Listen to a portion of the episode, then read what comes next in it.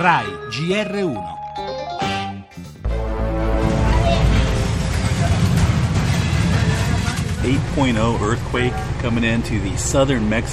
Un fortissimo terremoto di magnitudo 8 è stato registrato nel sud del Messico, diramato l'allerta tsunami. That monster hurricane, the strongest ever on record in the Atlantic. This is a big storm. Irma is a big storm, 185 Purtroppo l'aeroporto di Miami ha chiuso alcuni hub, abbiamo affittato la macchina per poterci spostare. 7 ore per fare 150 km. Il grosso problema è la benzina. Ieri era finita in quasi tutti i distributori. Moltissimi alberghi hanno chiuso e hanno buttato fuori letteralmente le persone che c'erano. Ci sono circa un milione di turisti.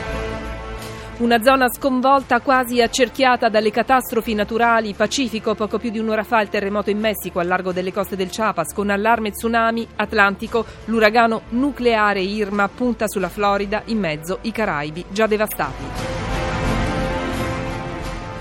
Nel nostro giornale anche lo scontro in Europa sull'immigrazione, il viaggio del Papa in Colombia, le novità del governo sulle pensioni, la grande serata di Andrea Bocelli al Colosseo, la mostra del cinema, senza dimenticare lo sport con il motomondiale, il tennis, il ciclismo e il calcio.